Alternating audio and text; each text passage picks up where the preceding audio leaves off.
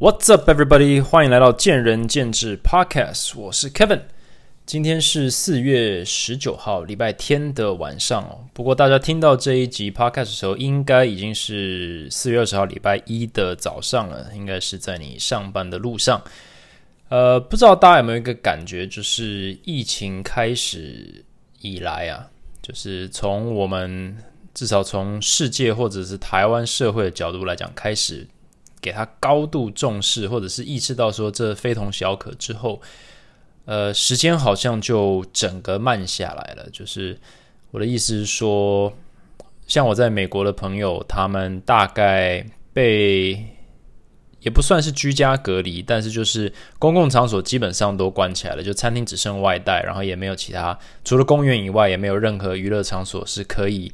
可以聚集的。呃，大概也三周，至至少三周，快要一个月了。然后从我得知的消息，应该少说还会再持续一个月吧。就是很多公司他们根本就是呃四月底、五月底就已经直接宣布，就是五月底以前都都是 work from home 在家上班。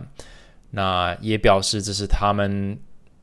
看的。等于说他们的观点吧，乐观不乐观这样。然后呃，是从学校的角度来讲，很多学校基本上也就是无限往后推嘛，甚至是可能就是要等暑假之后了，才会正式的有 in person 的的这个 learning 或者是上学或者复复工复学的这状态。那呃，很多时候我就刚刚开玩笑，就他们其实根本就是在家工作，然后已经完全忘记是礼拜几了。但不用说，他们是被关在家里。我自己在台湾，或者我们在台湾，我不知道有没有跟我一样的感觉，就是我其实也有点开始感觉不到到底是星期几了。当然，这跟我的工作本身就有关系。我基本上周一到周日是对我来讲都一样的，都是上班日。呃，但是现在我们好像台湾在。一个真空里面运作，就是它是一个非常充满正常又充满不确定性的一个状态，所以我就用这个 vacuum 一个真空包装来形容它。这种感觉有点像是，如果你今天去滑雪，然后你雪崩，然后被埋在雪里面，但是其实，在雪里面是你是有空间的，就是。雪是没有没有塌下来，没有把你没有把你埋了，你只是被卡在里面。那当然，这时候你能做的最好的事情就是节省你的能量，节省你的能量嘛，就是有点像蓄能，就是把呼吸降慢啊，不要紧张，不要慌张，然后就是心平气呃平心静气的，就是 maintain 呃，就是一个 maintain 这个状态。可是你要 maintain 多久，你并不知道有没有。有没有人来找你？有没有人来救你？嗯，要一天，还是要两天，还是要五天，还是要一个月才会有人找到你？还是这个雪会自己化掉？就是你完全不知道。所以，假设你今天是有一些存粮的话，你到底该怎么运用它？这就是一个呃很很重要的课题，但是完全没有正确答案的课题。那我觉得这个感觉就跟现在有点像，对，所以是我想了。我们就就台湾来讲，就是我们至少还能够维持正常生活机能，我们才有这个 luxury 去讨论说那怎么办？因为其他的国家就已经直接就是不管了，你就是给我待在家里，待到我们 figure it out，等我们找到找到解决方法再说。所以台湾算是一个很特别，但是也不代表没有它的困扰的一个状态。那，所以你现在就开始思考说，那在这个状态下，我们是要。强力的去节节能减碳吗？就是以个人的角度来讲，你现在是否已经开始大量的存钱呢？你是不是有在想说，那如果未来我的公司我失业了，那是不是应该要存点钱？你是否有因为这样子而改变你的生活，还是你比较不愿意接受那种呃世界末日的可能性？所以你还是尽可能的维持你现在或者以往所习惯的生活呢？那我觉得。呃，大概就分这两种人，就有一些人他是开始未雨绸缪，虽然已经已经开始下雨了，但就是未雨绸缪。然后另一种人就是没关系，因为台湾是有一个特有的，呃，特有的不受影响的一个状态，所以我就继续维持我的生活啊，明天再说，明天状况有改再说。那从公司的角度也是一样，就是嗯，已经开始或者已经有严重受损了，没有错，就是这个是呃非常多产业就是非常明显的。那从经济角度来讲，从生意角度来讲，从未来展望来讲，是已经完全就是已经被已经被嗯。严重挫挫伤了，那元气大伤了，所以很多公司就直接就收掉了，因为他们已经做了所谓的损益，呃，就是 break even break even point 或者是 stop loss point，呃，叫什么停损点，然后就已经决定就是没办法了，就算就算两个月后还可以活过来，那也来不及了，所以很多人就已经直接出场了，那这是当然是一个非常非常不理想的状况，但是，嗯。也有很多人就是处于一个中间的状态，很多公司处于一个中间的状态，就是我现在是应该要就是缩起来防守的状态，还是我应该要呃以以未来的发展为前提去继续的扩张投资，还是运转呢？就是我需不需要把我的产能减少，或者我需不需要把我的产能持续扩张？那或者是维持，或者是减少扩张速度？这就是一个非常两难的问题，因为。啊，这就是牵扯到投资嘛？那这可能是另一个话题，也不是今天的重点。但是我就是昨天晚上在睡觉的时候在想想这件事情，嗯，然后我延伸出来的其实就是，呃，我想要讨论一下 work from home 这个东西，因为我自己也有些许的经验，是之前在美国工作的时候。那我今天的主题就是全世界都待在家，好像也可以。对，那这到底代表什么意思呢？尤其是对健身产业来讲，是不是一个指标性的？一个暗示呢，或者是一个一个 prediction 呢？那我先讲在家工作好了，就是我现在所有的朋友基本上都在家工作，甚至在台湾的某些外商，甚至是各位，可能也都已经有有些公司开始跟你呃演习或者是演练，说呃，比如说分 A、B 班啦，或者是假设需要在家工作，大家要怎么处理啊？然后。呃，相对的，全世界都在讨论什么 Zoom 啊这些东西，所以衍生出来的一些相关问题，都是之前呃或者是在疫情爆发之前，大家比较没有去讨论的东西。但是 Work from Home 这个概念，其实对于呃 Corporate America 来讲，并不是很陌生。呃，一直以来，我从我大学毕业后第一份工作在 Amazon，在 Microsoft，后来的 BOA。都都有 work from home 这个选项，也就是说，呃，基本上要能够所谓 remote login，也就是说远端登录或者远端操控你的电脑，或者是分享你的荧幕，或者是打电话视讯，其实都不难。这个系统，呃，在 Microsoft Webex 里面，或者是现在用 Zoom，或者以前用 Skype，其实就是非常正常的一件事情，就是大家本来就。你知道公司配的电脑这些设备都是这些账号都是准备好，都一直都存在，所以你真的要 work from home 本来也 OK。那有，嗯，在我工作以来，基本上一直都有在家工作的习惯。对，有时候你就是，尤其在美国，嗯，有时候你你有有小孩或者你要去看个医生，他他不像台湾，你是可以在午饭时间就去挂个号的，你可能就是整个早上。你要跟医院或者是跟医生约好，然后就去去看牙这样子。所以有时候看完牙接完小孩回家，那你就干脆 work from home，因为你可能要开一个半小时或一个小时、半小时去公司，那好像不值得。所以你就是就是 work from home。所以这东西是可以发生的。那假设如此的话，呃，然后现在大家是被强迫 work from home，好像也 OK 嘛？好像。公司也没有停止运转，对，那主要的这个伤害是来自于可能没有人买东西，可能消费下降了，所以你今天就算 work from home，你的公司还是有些受损。所以重点，呃，并不是说 work from home 造成了公司的产能下降。那如果是这样的话，有一天疫情结束了，为什么大家不就继续 work from home 呢？那我们先讲一下好处好了，就是。我最应该说最有价值的经验，对于这个这个主题，应该是我最后一份工作在在 Bank of America 的时候，我的 team 从我被录取到加入，我从来没有到离开，我从来没有见过我的主管，我的直属主管，我唯一见到的是一个我的 teammate，他刚好在跟我同一个城市，我那个 team 有三四个。组员跟一个主管，直属主管。我的主管，我那时候在北卡嘛，North Carolina，我在 Charlotte。我另一个组员也在 Charlotte，但他在不同的建筑物，就是不同栋 office，所以我根本不会遇到他。他只是来帮我，就是 onboarding 这样子，新人训。我的另外几个组员或者我的同，你要说我同事好了，呃，一个在 Florida，一个在德州，然后。还是两个在德州，然后我的主管他其实在 Pennsylvania，哎，Pennsylvania 吗？在波士顿了，在 Boston，在 Massachusetts，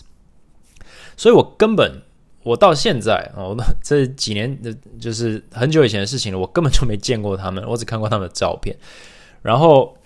所以我的 team 就是长这样。然后在 Bank of America 那时候，基本上就是他们是在尝试一件事情，当年了是在尝试，就是因为。Office space 就是实体建筑物，你去租，就像你你开一个实体店面，为什么线上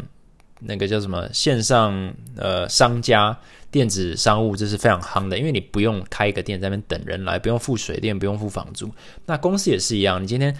租了甚至盖了你的 office，这是非常要花钱的，你还要 maintain，你还要维持这个建筑物本身，这是一个实体成本。那假设呃你今天就让大家在家里工作的话，如果你能够做一样的事情，那你干嘛去付那个房租？这其实我觉得 Bank of America，呃，当时是在做这件事情，他把很多人都往家里推，就他也在推动，就是 Work from Home 或者说 Remote，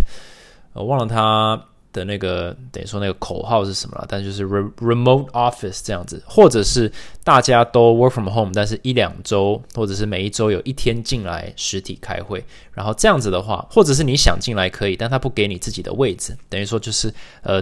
这叫什么座位共享嘛？就是大家就是你进来，它就是一个呃 shared office space，所以你进来你就是把你的电脑插在那个那个那个桌面上，然后就可以用，但是它不属于你了，就是大家都是。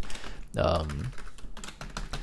大家都是就是共享，就是先抢先赢，但是基本上它就只需要有一个 office，可能就可以满足以前十个 office，每一个人都每天开车进来坐在那里的这个这个产能这样子，所以呃，其实有很多好处的，就是固定成本的削减是很有很大的好处的。那如果现在全世界基本上都在强迫尝试自己的公司公司是不是能够做这件事情，那而且是很长一段时间，所以势必他们会有花很多时间把，比如说 IT 啦这些呃工作流程 SOP 啊，全部都制作成可以长期处理，大家都 work from home 的这个状态。那我相信，呃，任何危机也会创造出一些就是商机跟创新。所以未来这种呃视讯平台啊，然后这种呃 APP 或者是系统一定会更强。或者是大家会投很多资源去创造更厉害的 Skype、Zoom、Webex 这种东西，让我们根本就是呃能够更有效的隔空开会，从世界各地开会。那假设如此的话，是不是公司大家都会走向不要 work，就是不用进 office，就根本不用有实体公司呢？我自己是觉得这不一定了，因为呃，Bank of America 在这个大概是二零一。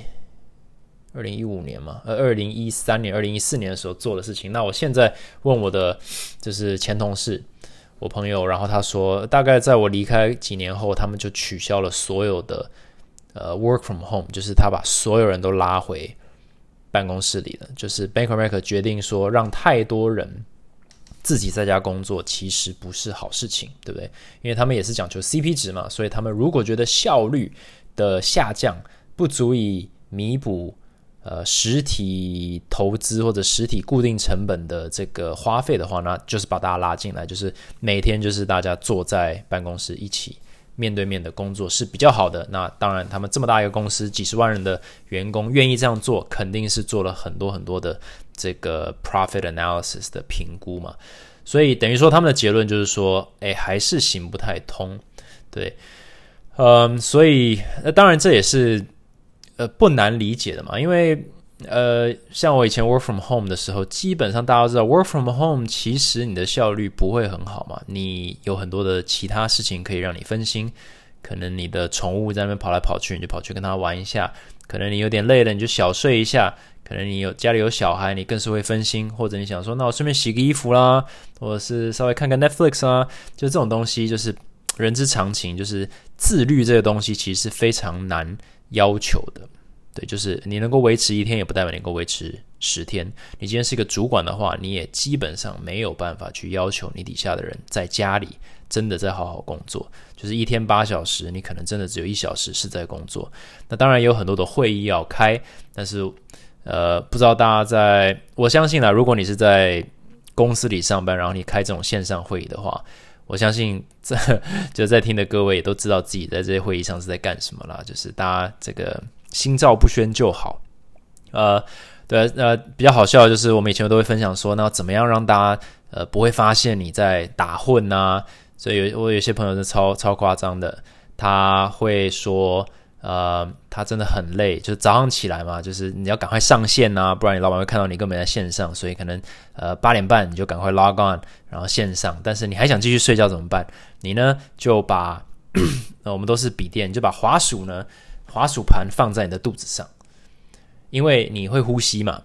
所以你的手放在滑鼠上，那你的呼吸的时候，你的手就会。自然的被移来移去，这样你就不会变成 A F K，就是你不会变成那个 away from keyboard 离线这样子。那 那我以前是呃把我的手垂在床旁边，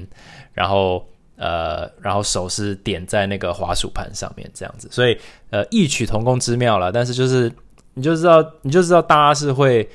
偷懒，这就是很正常。就是我明明对啊，我就明明没有会要开啊，而且我东西都弄完了，为什么我得？我得坐在电脑前面了，对不对？所以这种就是偷工减料，那其实效率就不会很高。然后像 work from home 的话，呃，也因为你可以在任何地方都登录，所以其实我以前也是，呃，像美国的廉价嘛，可能 Thanksgiving，呃，是礼拜四啊，礼拜四，然后礼拜四、礼拜五。那我我想要多放几天假，所以我可能上一个礼拜我就已经飞去西雅图了。然后我礼拜一二三，然后六日是假日嘛，然后一二三就是 work from home。但是我其实是 work from Seattle，我已经飞到美国西岸去了。所以这样子我就突然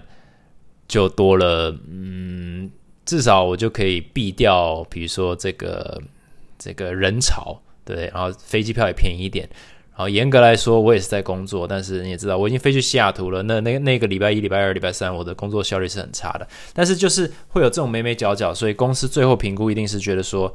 这个效益不够好，我们还是需要大家见面。而且这也有一点就是士气的问题，就是你很难培养感情或者团结，或者呃老板啊，或者是你的主管跟员工之间的沟通，甚至是。你 know 这个教学相长或者指导，就是公司的成长其实是会被拖累的。所以我觉得 work from home 这个概念，它有它的好，有它的坏。但是我并不认为，呃，这些公司会因为这个疫情就突然就觉得说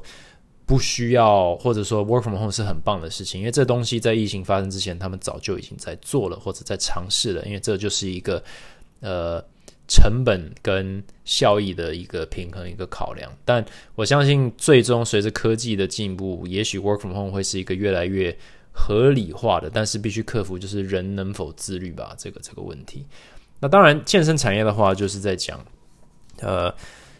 因为我就是做健身产业的，所以我也很很常花时间在思考这些，就是产业未来的部分。如果你听过前面那些。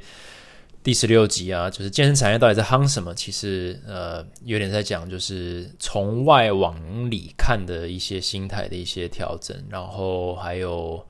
呃，我们这个急躁健身界有点是在对产业里面的老板、教练和学员去去讨论一下我的观点。那你选对教练了吗？也是就是单纯就教练价值去讨论。那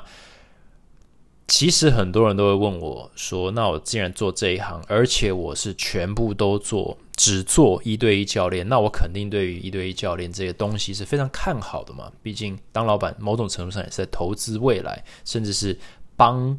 帮员工投资未来。那像现在几乎没有人出门，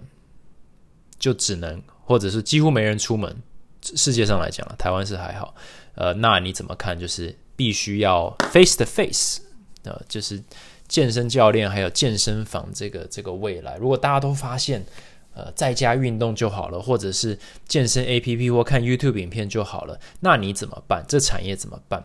那其实我觉得这有点操之过急哦，就是如同 work from home 这个概念，就是是不是以后就是视讯上班的天下？我觉得这都有点操之过急。主要是因为，嗯，这些产品或者健身房这个产品，还有健身教练这个产品，它并不单只是知识的传输或者是器材的使用的，就它的价值不只是这样子。我们很多很多网红。呃，他最终都会走上健身 A P P 的路，或者是很多 YouTuber，他基本上也就是因为线上教学，像我以前的影片也是因为线上教学指导一些动作而而爆红，或者是呃有很大的这个粉丝的 following。那这些东西它它不是新的，就是一直大家都知道，就是健身 A P P。嗯，你只是越来改良的越来越好，那它的极限是什么？它有一天也许可以把所有的专业知识都并在上面。对，你要怎么呼吸，你要怎么判断疼痛，everything。可是它有一个极大的限制，就是你怎么样，你都没有办法碰到你的 碰到你的观众。那为什么这个重要？就是呃，你不能碰到你的观众的话，其实你也没有办法克制化。那我知道很多 A P P 甚至还会问你说啊，身高体重的目标。呃，伤痛历史，我觉得至少以目前的科技来说，这都是表面功夫。就是健身 A P P，它就是一个，它就是把它包装起来，但充其量它就是在用一个呃你可以接受的方式去说明一个已经被说明一百、一千、一万次的东西。对，只是你你喜不喜欢这个 A P P 的的模组。就是它呈现的方式，那更大一部分就是还是很吃所谓你是谁的粉丝，就是是哪一个网红的 A P P，其实比 A P P 里面的内容还要重要。那线上教学其实也是一样。那因为它，呃，还有一个很大的问题，就是不管他们想要怎么包装它，克制化基本上是不存在的。因为它所谓的克制化，可能说，诶，我是克制化，你是要一周三天，还是要一周五天？然后你是想要上肢、下肢，还是你想要 push pull？OK，这些都是克制化。但是对于教练课或者是训练这东西来讲，那个克制化根本就是，嗯，you know，就是。讲白一点，就是它就是是蛮可笑的，就是它不是一个真的在克制化，因为克制化是跟人的本身的状态有关。你就算能够问出，呃，你你健身多久，你有没有受过伤，你的目标是什么，甚至是哪个部位，甚至你可以用肌群，甚至是你混一点的解剖学进去，把它包装的好一点，其实你还是什么都没有办法克制化，因为每一个人的状况都不一样。今天他只要有些许的身体的。呃，状况是不同的。左右的这个，你说左右它有一点点的脊椎侧弯，或者它左左右肌力是有一些的不平衡，或者是单纯他做你所讲的那个动作，不管你解释的多好，他只要有些许的不舒服，这个 A P P 的价值或这个线上教学价值就直接就结束了。那当然，绝大多数的人他并不会去注意到。这个价值结束，他还是会照着这个 A P P 或者这个线上教学不断的去做。那这个就是有点在接下来就是看运气的，就是哪些人他做久了会出问题，那绝大多数人都不会出问题。那这也是，嗯，诶，我反过来讲好了，就是一部分的人可能会出问题，但是另一部分没出问题的人就会认为 A P P 跟线上教学就是他唯一需要的东西。这有点就是，呃，像投资，呃，如果我今天说这个股票会涨，然后我就给你两个，我就寄给一半的人说它会涨，寄给一半人说它会跌，然后明天它涨了或跌了，至少会有一半的人认为我是天才，那另一半的人就不相信我了，那也没差，因为反正这个市场很大。那我觉得从线上教学还有 A P P 来讲就是这样子，就是永远都会有不断新的想要运动的人去，呃。先去试看看这些比较简单的入门的管道，那我觉得这是件很很好的事情。但是就是一部分人会觉得说，哇，这 A P P 就是 everything I need，或者是它就是非常的完美，非常的棒。那是因为他还没有遇到问题，或者是他呃运气比较好，或者他的目标仅此于此。对，那有些人的效果特别好，有些人效果特别不好，或者完全没效果。那这些人并不会互相对话，所以绝大多数人就会觉得说，诶，还不错啊。那还不错，基本上就是来自于因为你还没有遇过真的很不错，对，所以，嗯，但是因为绝大多数人，诶，这个很重要一点就是绝大多数人在他的运动生涯里面都不会考虑教练课，所以呃，这个需要把它理清，就是因为他完全不会考虑教练课，所以教练课这个东西跟还有实体健身房这个东西，跟健身 A P P 还有线上教学这个东西，它的客群重叠性其实很低，它本来就是两个完全不同的客群，所以今天就算呃，比如说疫情或者是嗯。全世界的这个产业模式改变了，就是健身 A P P 爆红。比如说，现在应该是有很多 A P P 就是狂狂狂赚一笔了，就是狂血，因为它就是赶快推啊，就是哎，你看不要去健身房，赶快用我的 A P P 在家就有效果了。那我觉得这就是呃，基本上就是是虎烂了，就是效果绝对不会比上教练课好。但是这并不代表每一个人都必须上教练课，这是两回事。但是 A P P 跟线上教学或 YouTube video 能不能够取代？就是呃，in person 的教学，这个答案绝对是否定的。那这也是为什么我停止拍 YouTube 的原因。那讲这些，可能有些人会觉得说啊，那是因为你开健身房，然后你你在做，你就是做教练课，你当然要要帮他们说点话嘛。但是基本上我就是回归那一点，就是他所谓的克制化基本上是不存在的，它是或者就是非常非常表层的克制化。但是呃，无可厚非的，对于一般。大部分我会讲说，ninety percent 的运动人口那就足够了，或者那就是他们所想要的。因为很大一部分不上教练课的原因，很多都是呃观念，还有时间，还有经济考量，他就是绝对不会或者是无法去尝试。那这也没有关系，因为呃教练课或者是呃上健身房，某种程度上就是一个奢侈品，所以绝对不是说嗯。不选择这条路就是错的。其实每一个人都只能用他自己的呃实际上的能力，不管是经济能力，或者是时间能力，或者是呃就是个人状况去评估他要什么。那健身房会不会消失呢？健身房它的形态可能会变，但是我是不觉得它会消失，或者几率非常小。它形态会改变的意思是什么？就是你很可能到最后健身房它会走向。无人管理，这很多很多资本家都在尝试这件事情，就是我能不能够，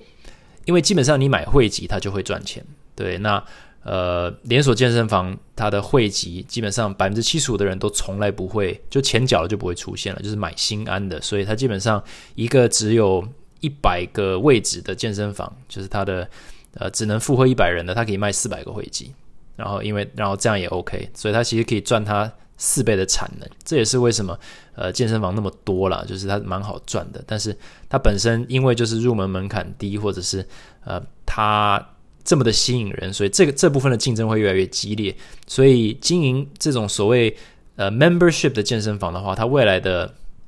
呃。这个挑战绝对是降低成本，所以你会看到很多呃想要用自动化的健身呃自动化的健身房，就是把行政啊把教练全部都剃掉，我就是开一间健身房，你随时进去呃然后使用就好了，然后借此去让它的成本完全就变成就是基本的水电费、房租，还有当初的投呃投下去的这个实体的。比如说器材的钱这样子，然后以此用最快速的方式去回收。那这种模式，呃，就算是真的，就就算是它就是普遍被复制或者最终走向的方式，它还是少了一个考量，就是很多人他去健身房，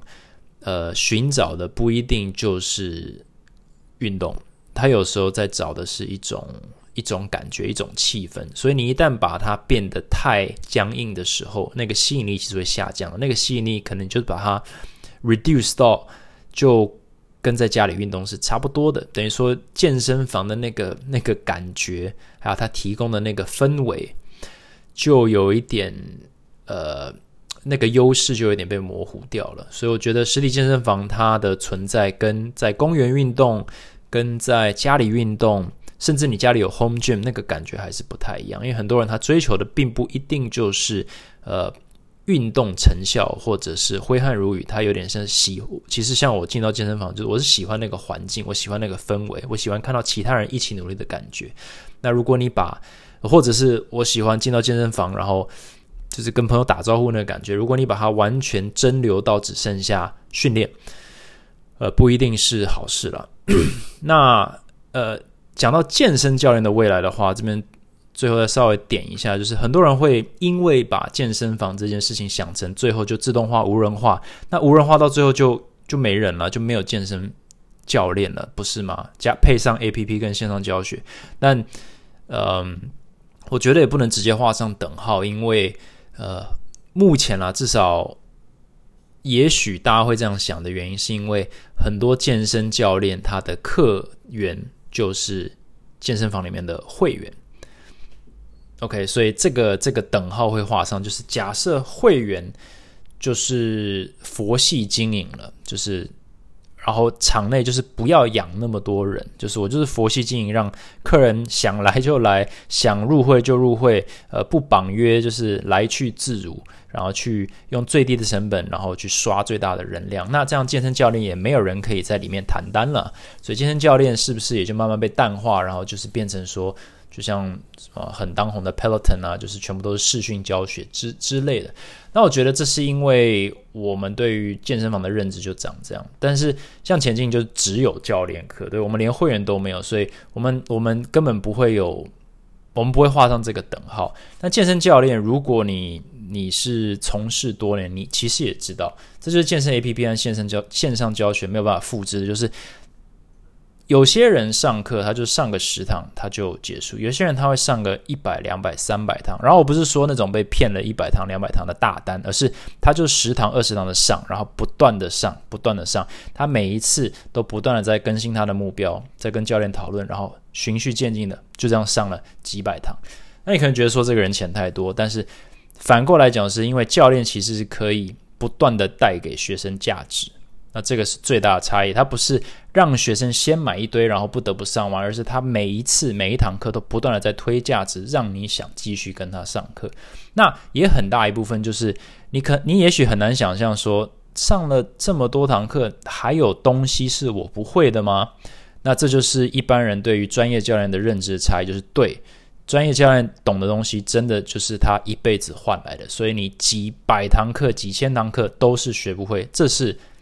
不用怀疑的，就是这就是所谓的专业。那如果你没有遇到这样的教练的话，那我鼓励你去找看看。但是这不代表你得把他所有需要他所有知道东西都学起来。就像我请个律师，我不会去把六法全书背起来是一样的概念。但我知道我每一次问他问题，他一定都可以给我更新的东西，所以我就一直请他，或者我一直请教他嘛。那这就是呃各行各业的术业有专攻。那从教练的角度来讲。呃，为什么你会继续跟他上课？就是一定是有持续的价值。但是还有一个很重要的点，就是你跟他有一个良好的人与人之间的一个 connection。那这个其实很重要，因为你要日复一日、月复呃周复一周、月复一月的跟一个教练见面，或者跟几位教练见面，去跟他学。虽然你认为很有 CP 值的东西，但是还有一个很重要的前提，就是你真的喜欢跟他相处。这个人与人之间的连接，几乎在 APP 上面是不会存在的。所以，克制化在 A P P 上面是不会存在的。在人与人之间需要的那个情感上的连接，哦，就是身心灵上的这个 connection 跟沟通，A P P 是不存在的。呃，顶多是几百、几千、几万人跟着那个网红的角色在做某些程度的连接，那他可以尽可能的从 social media 上去想办法去。把他自己变得非常的个人化跟亲民，可是这种东西等级还是有差异的，因为你就是一个人对几万人，那你不可能可以做到就是 personal 这件事情。那线上教学其实也是一样，就是不管你讲的再巨细靡，总是有下一个人他有一个突发状况是你没有办法处理的，因为你的影片就已经定型了。但是专业教练就是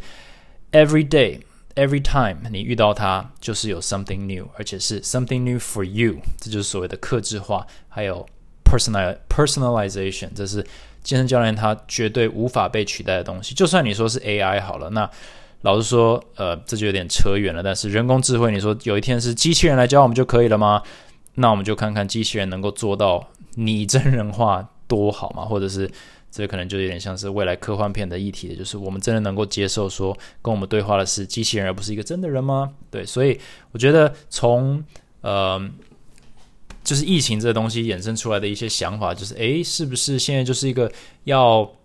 投资无人健身房，或者是开始转战？Online coaching 的一个好时机或者未来趋势呢？我觉得这些东西在疫情出现前都已经存在，但是它就算被现在疫情加速，让大家的习惯改变，其实也不一定。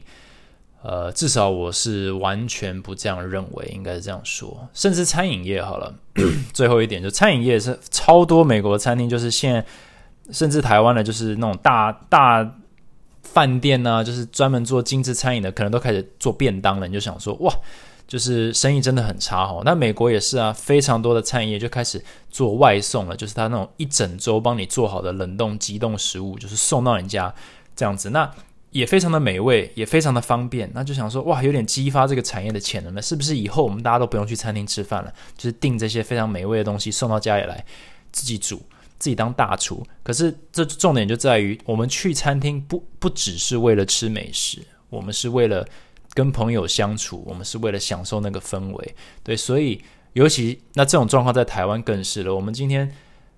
就是。生活空间也比较小，所以我们更不可能待在家里去做，也许在欧美国家可以做的事情。所以，就算今天疫情导致说，呃，我们未来的都是出去是要比较小心一点，保持一点点距离，或者是怎样，我们还是会出门。也就是说，餐厅还是要运转，它餐厅还是会有非常非常多的人希望能够 dine in 而不是 take out，因为。Human connection 这个东西基本上是没有办法取代的，所以不管是从餐饮业的角度来讲，我不认为现在大家就突然都是决定要在家煮饭了。然后，就算大家被闷了很久，然后发现说，我就是 take out 是比较安全，大家还是会选择回到。就是群聚或者人与人之间有一些交流的一些模式，所以健身 A P P 跟线上教学，我觉得是不太可能取代健身教练。那实体健身房的模式也许会有一些微调，但是健身教练的未来，我觉得还是非常非常的看好。对，只是说它会越来越竞争。就像我刚刚讲的那些东西，呃，假设你是你是一个教练，然后你呃你不这样认为的话，或者是你觉得说可能有点把。太夸大了，那我觉得你可能还没有看到就是所谓专业教练的世界。那如果你是学生，你觉得说，no，我我上食堂，我觉得我已经学够了。那只有几个可能嘛，一个就是你的视野或者是你的目标是非常非常的呃受限，就是非常小的一个目标，或者是你接触到的资源是不足的，无法带你跨出那个那个领域，或者是。其他人钱太多，那我相信没有人钱是太多，所以我们比较能够考量的就是，也许你是还没有遇到说真的等级够高的教练去带领你，或去创造那个渴望，说你想要学更多，或者你至少觉得学更多有价值。那，嗯，这也是健身教练我觉得最大的竞争力，也是最有力的吃饭工具，也最能够抵抗你要说任何。呃，这种疫情啊，或者是黑天鹅事件，或者是市场的潮流，我觉得这个是不会改变的，因为这还是一个人的产业，还是一个健身教练，还是一个非常呃非常服务业、教育业 heavy 的一个一个工作，那也是一个非常重要的一个呃在产业里非常重要的一个角色。All right，那这个这一集就讲到这里，祝大家有个愉快的，希望这。这个影这个这一集的开头没有太太 Debbie Downer，没有太就是负面了。那其实我只是呃在会思考这个问题，然后跟大家分享一下，就是呃就就算世界从此被改变，或者这个产业模式有一些调整，但我们还是要看，就是这些很多东西原本就存在，就算它现在加速，它也不一定能够改变，或者不一定会改变。呃，我们目前的消费模式，或者是你的工作的竞争力，因为很多竞争力它的主要的成分，并不单只是我们眼前看到的，比如说学会动作，或者是吃到饭，诸诸如此诸如此类的东西。Alright，那如果你喜欢这一集的话，麻烦帮我到 Apple Podcast 留个言，然后按个赞，按个五颗星这样子，然后你也可以到我的 IG Talks with Kevin 去留言 follow 追踪。那呃，这集就先讲到这里，啊祝大家有一个愉快的一周，Happy Monday！Thanks for listening，拜拜。